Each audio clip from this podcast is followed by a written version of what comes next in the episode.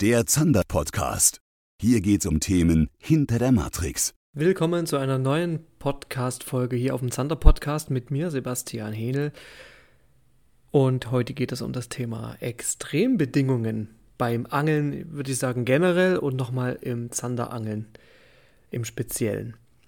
Extrembedingungen, da weiß ich gar nicht, wo ich anfangen soll. Doch, ich habe natürlich kein Skript, aber ich habe im Kopf mir so ein paar Punkte vorgelegt, die ich hier abarbeiten will. Erstens Extrembedingungen. Wir hatten ja Niedrigwasserphasen gehabt die letzten Jahre. Ich höre noch die Stimmen, oh, die Flüsse, die trocknen aus und diese extreme Niedrigwasser, wo soll das alles noch hinführen und alles, ne? Und ich hatte damals schon in einem Podcast Klimazander, könnt ihr mal hier gucken und anhören, vielleicht habt ihr das ja noch nicht gehört. Ähm, gibt ja viele Ersthörer auch immer wieder auf dem Podcast hier. Ähm, ist es so, dass ich gesagt hatte, das gleicht sich irgendwann alles aus mit einmal. Die Natur gleicht sich immer wieder aus.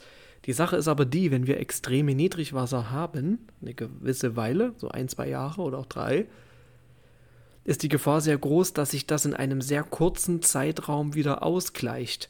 Und das haben wir ja jetzt aktuell. Also die Elbe hat jetzt zur Stunde hier ähm, Mitte, Ende Februar 2024 schon wieder eine Hochwasserwelle, schon wieder ein Scheitelpunkt. Wir haben ja diese Extremhochwasser an der Weser gesehen, ne? das war ja quasi historisch hoch. Und ähm, die Elbe hatte auch ordentlich Hochwasser gehabt. Und langanhaltendes, also nicht nur mal eine Welle, wo man mal drei Tage ein bisschen bangt und dann äh, geht es wieder runter und gut, sondern es kommt die nächste Welle und die nächste Welle auf einem extrem hohen Niveau. Also keine Flut, keine Jahrhundertflut, na, wie bei der letzten Geschichte 2013, da wo in Fischbeck da der Deich gebrochen ist. Ich kann mich auch noch an 2002 erinnern. Da kam das Wasser sogar aus dem Erzgebirge oben runter, hat dort alles weggespült und, und also das war unfassbar, wie das da aus den Bergen kam und dann sich in die Elbe ergossen hat, auch die Mulde und alles, alle, alle Zuflüsse. Ne? Äh, 2002, ne? 2013, dann hat man so gesagt, dann so ein Jahrzehnt mittlerweile, ne? dass man so ein Ding hat. Jetzt hatten wir aber diese ganzen Niedrigwasserphasen und jetzt ist der Ausgleich da bringt aber auch wieder anglerische ja, Vorteile. Also jede Situation hat einen gewissen Vorteil, aber auch Nachteile. Du musst es halt nur kennen. Jetzt aktuell Hochwassersituation bedeutet, wir haben trübes Wasser. Das bedeutet, dass die Zander auch tagsüber, ne, diese lichtempfindlichen Zander tagsüber gut fangbar sind, auch im Winter im Fluss. Und sie sammeln sich an bestimmten exponierten Plätzen. Also, oder du kannst einen Großzander ausangeln an einem exponierten Platz. Zum Beispiel das Prallwasser von einer Hinterwassereinfahrt, ne? Entweder Hafeneinfahrt oder Altarmmündung, irgendwie, wenn man da rankommt. Und dann das Ding ausangeln, das ist so ein hoher Pegel, hoher drüber Pegel eigentlich immer prädestiniert dafür. Das wissen auch mittlerweile viele Angler. Ich hatte damals in Sachsen an der sächsischen Elbe, also die Brandenburger Seite aber davon. da ist nämlich die Grenze zwischen Sachsen und Brandenburg im Fluss drin. Und äh, während in Sachsen noch äh, schon Schonzeit ist, darf man in Brandenburg noch angeln im selben Gewässer. Ne? Herzlichen Glückwunsch an den Föderalismus. Ähm, und da war es so, dass so eine Einfahrt zu einem großen Baggersee, mittlerweile sehr bekannt, mir eigentlich große Fische geliefert hat zu einem bestimmten Pegel. Immer in dieser Spätwinterphase.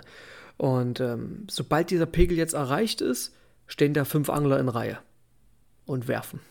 Also habe ich das auch sehr lange nicht mehr gemacht dort. Aber ähm, das wäre nochmal ein anderer Podcast wert, dieser Angeldruck, was da, was ich da so beobachte in den letzten, in der letzten Zeit, ähm, mache ich demnächst mal. Aber es geht darum, dass ich jetzt mal hier sage, dass sich das die Natur immer ausgleicht. Also diese ganzen Niedrigwasserphasen, die wir hatten, haben sich jetzt ausgeglichen mit einem ordentlichen Schwung zu viel Wasser die ganze Zeit. Ne? Das äh, ja, hatte ich mal vorausgesagt ein bisschen, weil das ja auch logisch ist, weil die Natur immer den Hang hat, sich auszugleichen. Jetzt aber mal von unseren Gewässern, Hochwassersituationen hin und her mal weg. Ähm, ich bin nach Spanien geflogen. Ich weiß, viele würden, wird, wird das jetzt nicht interessieren und sagen, ja, mich interessiert nur mein Vereinsgewässer und so. Ähm, die Zander ticken überall gleich, du musst nur die Bedingungen, die verschiedenen ab, abgleichen. Es ist auch immer witzig, wenn einer, wenn einer äh, kommentiert, wenn ich irgendwo in einem guten Revier da irgendwie gefischt habe, oder nehmen wir mal an, ich war an der Elbe oder auch mal im Rhein in Holland oder was ich eigentlich so gar nicht mache, außer zu Tournaments. Ähm, oder eben hier Spanien und sagt, ja, komm doch mal hierher, mach das doch mal in meinem Vereinsgewässer. Wenn, wenn du einen klaren, krautigen See hast, ist ja nur klar, dass er nicht tagsüber mit äh, bei Sonnenschein, es sei denn, es ist Ende Mai, Anfang Juni, wo man die in Ruhe lassen sollte, ne? ähm, dass man da äh, gute Zanderangel erwarten kann. Da musst du nachts fischen. Da musst du mal einen Kopf machen, wie du dann im Dunkeln bestimmte Strategien umsetzt. Ne? Nur mal dazu, du kannst das nicht vergleichen. Die Zander sind überall gleich, ja, aber die Bedingungen sind unterschiedlich. Deswegen musst du wissen, zu welcher Bedingung die Zander sich wie verhalten und welche anglerische Technik oder Methode gerade Sinn macht. Das ist es. Ne? Anstatt zu sagen, komm doch mal hierher, mal Gedanken machen, was würde denn hier funktionieren? Was habe ich denn hier für Bedingungen? Wie sieht es hier aus? Und ich bin nach Spanien geflogen mit Maxe, um ein paar YouTube-Videos zu drehen äh, und auch ein Zack Plus Original. Ähm, warum? Ich mache jetzt irgendwie in Zukunft, will ich ein bisschen mehr Auslandseinsätze machen. Dazu später aber auch noch mal mehr. Es gibt Gewässer, wenn ich in Deutschland drehe, gibt es oft Ärger mit den Einheimischen. Es gibt Gewässer, wo ich keine Fischerkarte mehr bekomme, also vom Berufsfischer keine Angelkarte mehr, weil ich da mal mit der Kamera gedreht habe und so. Na, dieser, äh, ich glaube, Mühlenbecker See da oben hier bei, ja, nördlich von Berlin. Also es ist schon, also in Deutschland ist es anstrengend, wenn man Angelvideos dreht. Ne? Es sind sehr, sehr viele Menschen auf engem Raum. Jeder beansprucht seinen Raum für sich. Ne? Jeder hat sein Hausgewässer sehr emotional, äh, ist, ist, hat er damit irgendwas im Bunde und deswegen reagiert man da sehr ungehalten, wenn auf einmal das geheiligte, äh, die geheiligte, wie soll ich sagen, Kleingartenanlage vor seiner Haustür im, in YouTube auftaucht. Oh, oh, oh, da gibt es immer Ärger, ne? weil dann immer Leute denken, das wären ihre Fische und so, weil sie emotional damit verbunden sind, weil sie ja nur dort angeln oder so. Es gibt Leute, die angeln nur in diesem, in ihrem Hausgewässer und wenn es dann irgendwann mal oder oft irgendwo zu sehen ist, dann wird ungehalten reagiert. Deswegen habe ich gesagt, okay, ich mache zwar viele deutsche Reviere, ich bleibe dabei auch, aber ich werde auch viel mehr im Ausland drehen, weil ja der Zander überall gleich tickt und ich eigentlich die Techniken ja genauso dort auch an den Beispielen hernehmen kann. Und jetzt denken immer viele, naja, Spanien habe ich ja schon oft gehört, auch wenn ich noch nicht selber da war, ist ja da wohl kein Problem, Zander zu fangen. Der würde ich ja auch abräumen ohne Ende, wenn ich da mal hinfahren würde. Haha, jetzt kommt's ich bin angereist in einer doch hohen Erwartungshaltung, weil ich war schon zwei, dreimal da ähm, in den letzten Jahren und eigentlich, eigentlich immer gut die Zander gefunden, immer auf eigene Faust und eigentlich auch immer gute Frequenz gehabt. Keine großen Fische gefangen, aber dafür schöne Frequenz immer, das war eigentlich ganz geil. Und habe mir da keinen, ja, keine Infos eingeholt von Leuten, die jetzt mal da waren oder so. Einfach hingeflogen und vor Ort sagt mir da der Taffy, bei dem sind wir mal untergebracht, bekommt er Leihboot und auch äh, Unterkunft, also Taffy Tackle Tours. Äh, feiner Mann da an Mikinenza und also an, dem, an den Ebro-Stauseen, ne, da äh, sagt er, ja, es ist zurzeit Katastrophe, es geht irgendwie nichts und wenn dann nur extrem tief. Und ich habe gesagt, was ist denn extrem tief? Er sagt 20 Meter und tiefer. Ist für mich keine Option. Es sei denn, ich will ein, zwei Küchenzander fangen, dann fahre ich raus auf die Tiefe, fange die beiden und dann, ja, fahre ich wieder weg vom Wasser oder was. Deswegen fliege ich ja nicht nach Spanien, ist ja Quatsch. Dann habe ich gesagt, ja, wie jetzt? Warum? Was ist denn da los? Selbe Situation, nur andere Auswirkungen, wie ich es bei den Flüssen in der Einleitung dieses Podcasts hier hatte, also dieser Folge. Äh, wir hatten dort, oder die hatten da unten Niedrigwasserphasen, historisches Niedrigwasser im Stausee. Der Fluss Ebro war auch extrem niedrig ähm, auf der Iberischen Halbinsel war es natürlich noch krasser mit der Trockenphase.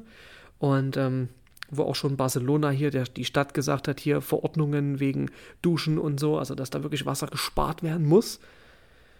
Ähm, unschöne Sache, aber der müssen wir uns wahrscheinlich in der Zukunft öfter stellen und zumindest auf jeden Fall da unten in dem Gebiet schon. Und dann hieß es, dass der obere Stausee, man sagt Lake Caspe, aber eigentlich heißt das richtig im Balse de Mechinenza. Das heißt, das ist dieser, wo die Staumauer ist.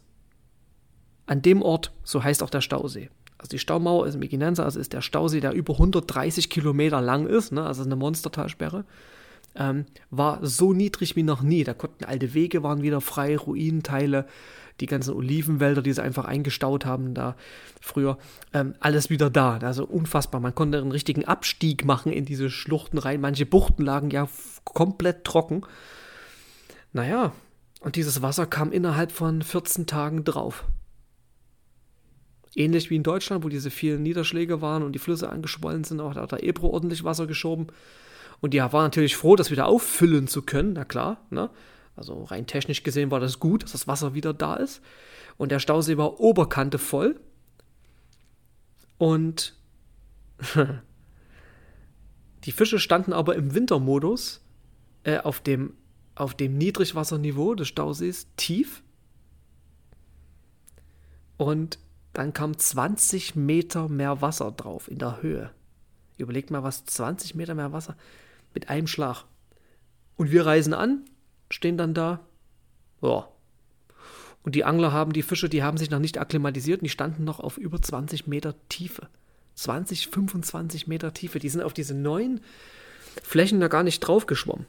Was heißt neue Fläche? Ich stehe an der Bucht, wo es recht tief ist, wo ich vor zwei Jahren war ich das letzte Mal da vom Ufer aus auch mit Maxe gute Zander hatte. Wir hatten eine Uferfolge vor und dort habe ich ausgeworfen. Der Köder landet so bei 10 Meter, 9 Meter. Fische ich dann, also 10 Meter, 11 Meter landet er dann und dann angel ich so bei ja, 10, 9, 8 hoch. Und dort hatte ich einmal Disteln dran und altes Gras von da unten. Stellt euch das mal vor, ihr werft so weit aus, wie ihr könnt, ins tiefe Wasser, er senkt ab der Köder, er fängt an zu fischen und ihr habt Gras dran. Diese Situation hatten wir. Aber für mich war es keine Option, rauszufahren und Fische auf 20 Meter Tiefe zu fangen. Das haben die Urlauber dort gemacht. Ne? Da sind ja sehr viele Österreicher und Bayern am Start. Ne? Ähm, ich sage immer so scherzhaft, bei denen ist alles verboten, deswegen müssen die ins Ausland zum Angeln. Und ähm, deswegen, äh, ja, die haben das, von denen kommt auch die Info und so, ne? Und die haben das natürlich gemacht. Na gut, wenn man vorhat, Fisch zu verwerten, kann man das machen, klar. Aber es ist trotzdem keine schöne Sache und ich wollte sowas auch nicht zeigen. Oder auch niemanden animieren in dem Video hier, ich angel auf 20 Meter Tiefe. Das ist nicht schön, ne? Also so ein Glotzfisch da hochpumpen. Nee, aus dem Alter bin ich raus. Das hat man am Anfang der Angel äh, des Angler-Daseins, wo man heiß war, in den ersten Wintern so erlebt, auch im Baggerseen, dass dann die Fische die, diese Augen haben und, und das dann irgendwann gelassen. Also recht schnell gelassen, aber jeder hat die Erfahrung mal gemacht. Die muss man auch machen, um das überhaupt einschätzen zu können. Ja, ich habe es trotzdem versucht vom Ufer aus und habe einen gekriegt. Einen. Der hat ungefähr auf 8 Meter gebissen. Total krass. Also es gibt immer einen, der da irgendwie oben, oben rumeiert. Aber es war weit davon entfernt, ein guter Angeltag zu sein. Ne? Ich habe einen gekriegt, haben eine Folge draus gemacht, hat keinen groß interessiert, weil Auslandsthema interessiert die breite Masse nicht so sehr. Und dann auch nur, wenn man nur einen Fisch fängt, so. Weil die das nicht nachvollziehen können. Die können das nicht nachvollziehen, wenn sie nicht dort waren oder quasi sehr, sehr ambitionierter Angler sind. Auch dieser Podcast ist eigentlich viel zu tiefgreifend. Ne? Was am besten immer funktioniert, was auf der äh, breiten Masse auch auf YouTube und solchen Social Media Plattformen funktioniert, ist Köderfisch vom Ufer mit der Telerute. Da hat man immer 100.000 Klicks, ne? Also das ist, das ist einfach Dinge, die einen selber gar nicht mehr so krass schocken, ne? Die unspeziell sind, die einfach gedacht sind, die ein breites Publikum anspricht, die funktionieren. Und da ist so eine Spanienreise eigentlich weniger, äh, gehört weniger dazu. Aber ich will das hier mit reinnehmen, weil es zeigt, was für Extreme manchmal sind, die man, die man sich gar nicht vorstellen kann. Dieser hohe Wasseranstieg hatte dafür dazu geführt, dass die die Mauer aufgemacht haben und der untere Stausee, das ist die Embalse de Ribaroja, der ist ein bisschen schlauchförmig und hat immer den gleichen Wasserstand. Die halten immer den gleichen Pegel dort drin. Und dort ist es so, dass die obere Mauer geöffnet wurde, weil so viel Wasser drauf gekommen ist und dann war der untere Stausee ein Strom. Da war richtig Strömung drauf. Kann, könnt ihr euch vorstellen, 16, 17, 18 Meter Tiefe. Und der strömt dann. Köderkontrolle Deluxe. Das heißt, dort waren die Fische aber auch irgendwie weit unten, weil das Wasser so klar war. Da kam wirklich, obwohl das so schnell gestiegen ist, ist nicht wie bei den Flüssen, bei der Elbe und beim Rhein, die so trüb sind gerade und gutes Zanderangeln möglich ist, ist da das Wasser durch das Ansteigen extrem klar geworden komisch, eigentlich kenne ich das nur andersrum, dass es dann trüb ist. Und dieses glasklare Wasser drückte quasi mit Strömung durch den unteren Stausee. Das heißt, die Zander waren tagsüber extrem zickig, ex auch sehr tief, extrem tief teilweise, so 14, 15, 16 Meter war auch nichts für mich. Und morgens und abends waren sie so ein bisschen zugange und dann konnte man sie werfen, aber Vertikalangeln war eigentlich die Lösung, dass ich da quasi drauf gewartet habe, auf aktivere Fische, die aus der Todeszone kommen und dass die in dem Bereich quasi ähm, oberhalb der Todeszone, unterhalb von 10 Metern heißt das, ne? weil ab 10 Meter Tiefe bekommt die Fische im Barotrauma, ähm, konnte ich sie beangeln. Und das habe ich mit der Vertikaltechnik tagsüber gut hinbekommen und sogar den einen Abend geworfen, noch zwei bekommen in der Abenddämmerung. Das hat geklappt, aber es war alles kein, keine krasse Frequenz, aber ich hatte fünf Fische am, am Tag, das war okay. Also fünf Zander sind für mich super. Aber für das Revier, weil es ja mehr Bestände hat, eine höhere Bestandesdichte, ähm, eigentlich nicht so der Rede wert. Ne? Trotzdem war ich froh, das ausgehebelt zu haben. Es waren nämlich ganz viele Angler da und Boote, die geschneidert haben. Die gesagt haben, boah, ey, es läuft irgendwie nicht und, und geworfen läuft's nicht und äh, wenn dann eben so extrem tief, aber auch nicht die Welt. Und ich hatte dann mit fünf Fischen, ohne mit dicken Augen bei den Zandern, ohne Barotrauma, das hinbekommen tatsächlich und war echt froh drüber, dass das geklappt hat. Ne, also man trotz Strömung. Und die Strömung habe ich ausgehebelt, indem ich im Vertikal geangelt habe und mit dem E-Motor die Strömung gebremst habe. Mit dem Bugmotor und dann langsam den Grund, also den Grund unten abgesucht habe mit dem, mit dem Vertikalangeln. Das hat funktioniert, hatte ich gute Köderkontrolle und wenn ich geworfen habe, musste ich in die Andrift werfen und dann über dem Kipppunkt angeln. Also, dass der Köder den Grund erreicht, bevor er mir vorbeidriftet. Und dann habe ich eben so ein Tortenstück, was ich eben abfächern kann. Dann immer wieder mit dem E-Motor ein Stück versetzt und neu befischt so konnte ich das machen. Ne? Und bei diesen Strömungsgeschichten, das kannst du nicht mit noch mehr Bleigewicht am Köder ausgleichen, sondern nicht der Köder wird von der Strömung verdrückt, sondern die Schnur. Die Schnur unter Wasser hat Druck. Die hat ein Drucksegel dadurch. Und das macht äh, den Köderkontakt zunichte. Aber du musst halt den Strom anschneiden und dann geht das. So, das war ähm, ein Exkurs dazu, was das für ein Extrem war dort. Mit diesen Wasserstandsschwankungen da in Spanien. Und ähm, zeigt mal auf, was so, ja, was man eigentlich für Situationen so zu meistern hat. Das Angeln ja eigentlich nicht immer das Gleiche ist. Es ist nie, weil man ja verschiedene Gewässer beangelt, generell nicht. Und verschiedene Jahreszeiten schon mal auch nicht. Ne? Da ändert sich auch immer alles, aber im selben Gewässer sogar. Aber was, ja, was so an Extremen so äh, mir so begegnet ist in letzter Zeit. Ein anderes Extrem, da war ich in den Niederlanden wegen einem großen Tournament. Dazu darf ich noch nichts sagen. Das wird dann irgendwann im Sommer laufen und dann auch dementsprechend, wenn es dann anfängt zu laufen, dann äh, auch verkündet, wer alles mitmacht und so. Deswegen habe ich mich da bedeckt. Und da habe ich in den Niederlanden geangelt und bin das erste Mal mit meinem Boot darüber gefahren. Für die Angelszene ist das ja da drüben Standard. Ne? Alle bolzen da die dicken Barsche und so. Das ist, ich habe mich dann noch nicht so dran beteiligt, ähm, obwohl es eine geile Angelei ist und geiles Revier, keine Frage. Und ich bin das erste Mal mit meinem Boot von Berlin aus in die Niederlande gefahren. Das ist ein ordentlicher Ritt. Und ähm, da hatte ich wirklich eine Woche lang nur Wind und Regen in Kombination. Aber so richtig Wind. Also, dass es auch schon unangenehm ist oder schon gefährlich ist, äh, sich frei auf den Gewässern zu bewegen. Ich meine, das Gantika 530, was ich habe, das, das Aluboot, das macht viel mit in der Welle. Also, das ist, das ist schon ein Panzer, da kann ich schon ordentlich gegen. Aber es ist trotzdem unangenehm, das zu machen. Und wir haben auch Nachtstunden gefischt. Und wenn du nachts bis nachts um elf, um zwölf, zwölf auf so einem Großgewässer stehst, mit Regen von der Seite, der so plattert, dass du komplett glänzt und dass dir dann irgendwann trotz coolem Segleranzug und alles, dass schon so langsam hinten die Kimme runterläuft, dann schlüpfst du aus, de schlüpfst du aus deinem Körper raus. Also ich war außerhalb meines Körpers und habe weitergeangelt. Das war definitiv eine Erfahrung außerhalb meiner Komfortzone. Diese Geschichte da. Und mir hat mir gezeigt, was man eigentlich aushält, was man eigentlich mitmacht. Wenn man muss. Ja? Wenn der Kameramann mit an Bord ist und es zählt jetzt, das Tournament, stehst du auch bei einer Windstärke 5 bis 6 im Dauerregen, aber so richtig platternder Regen wo auch der Kameramann die Kamera in eine, in eine, in eine Ikea-Tüte eingewickelt hat und nur die Linse hat rausgeguckt. So schlimm, der war unter der Tüte und hat ein Loch da reingeschnitten.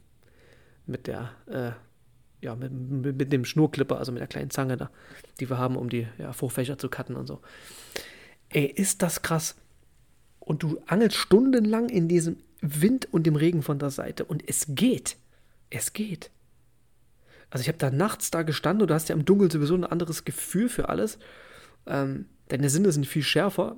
Bodenkontakt, kein Problem. Problem war nur, das allererste Aufkommen am Grund zu registrieren, wenn der Köder wirklich unten ist. Und ich habe dann den, den äh, zwischen Daumen und Zeigefinger so die Schnur durchlaufen lassen und dann gemerkt, dass das ein bisschen erschlafft und dann wusste ich, dass ich unten bin. Das hatte sehr viel Konzentration gefordert. Du siehst ja nichts und angelst dann bei so einem Wind ähm, im Regen. Ne? Und Wind ist sowieso der größte Feind des Spinnfischers oder des Anglers generell. Ne? Wenn viele sagen, ja, Wind und Schnurbogen, ist klar, ist schwierig. Ich habe da auch in der Vorbereitung vom Ufer aus an der Eisel das erste Mal geangelt. Auch bei Windstärke ja und richtig heftigen Dauerregen. Und habe in der Dämmerung da einen kapitalen Zander erwischt. Beim zweiten Wurf auf so einem Prallwasser total krass auf dem 16er Gürkchen und Rums, gerade so dass den Grundkontakt hingekriegt habe. Wenn nämlich Seitenwind ist und noch Strömung, mh, hm, sehr lecker. Na, da kommt wieder das Beispiel von dem Ebro-Stausee. Wenn Strömung ist auf dich zu, musst du halt die Strömung anschneiden. Also du musst in die Richtung schmeißen, schräg in die Andrift, also da, wo die Strömung herkommt.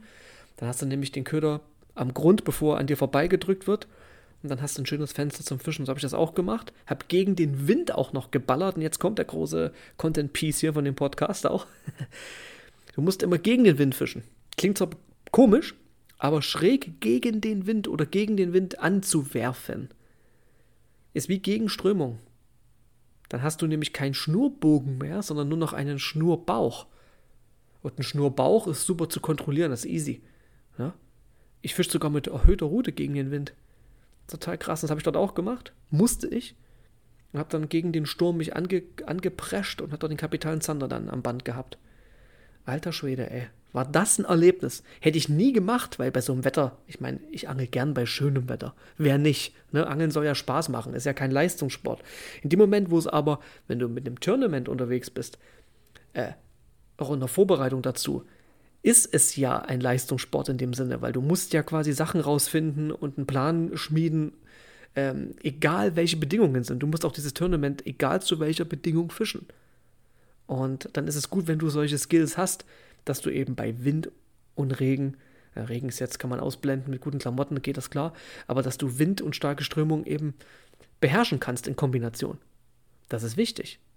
Ja, das, das Ködergefühl, dass du das nicht abschmiert.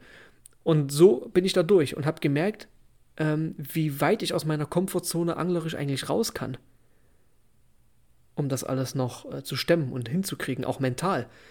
Also in dem Boot, äh, nachts da auf dem, auf dem, auf dem Vorkarak zum Beispiel, ich war auch auf dem Hollandsdieb nachts, auch auf dem Haringfleet, also da habe ich jetzt mal alle drei genannt, so.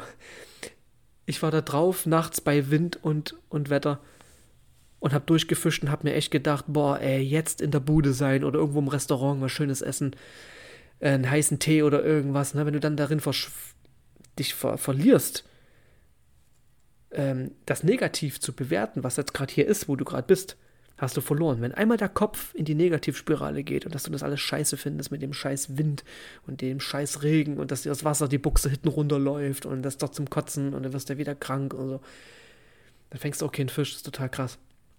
Du musst gucken, dass du dich an irgendetwas klammerst.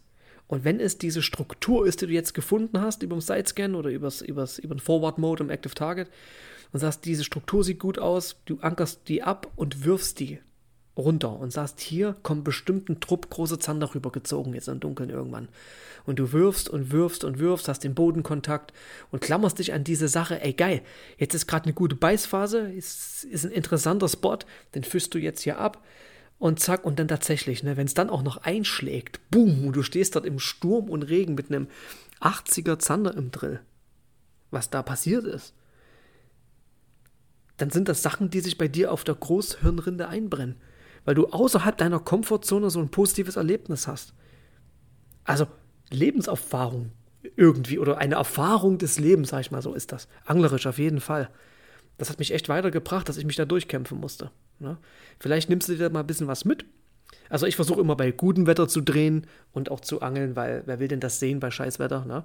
Aber manchmal geht es nicht anders du kommst in die Situation und du musst es dann machen. Nehmen wir an, du bist im Angelurlaub und die Situation ist gerade echt am Abschmieren mit dem Wetter oder mit, der, mit, der, mit, mit den Bedingungen. Oder du hast ein Tournament oder irgendwas und du musst jetzt oder du hast jetzt bloß das eine Wochenende kurz vor der Schonzeit und willst unbedingt angeln oder hast Urlaub genommen extra, ne? Und dann alles geklärt, alles geregelt mit, mit Kind und Frau und Job und dann fährst du hin und 60 km/h Wind gemeldet. Na dann herzlichen Glückwunsch, aber du musst durch. Und es geht. Es geht, ne? Wenn du mental stark bleibst und dem die Tipps mal ein bisschen anwendest, gegen Windfischen, gegen die Strömung so ein bisschen schräg anschneiden, geht das immer noch klar. Dazu habe ich auch gerade einen Artikel in der Fisch und Fang, der ist geschrieben und eingereicht, ähm, wird aber irgendwann veröffentlicht in den nächsten Monaten.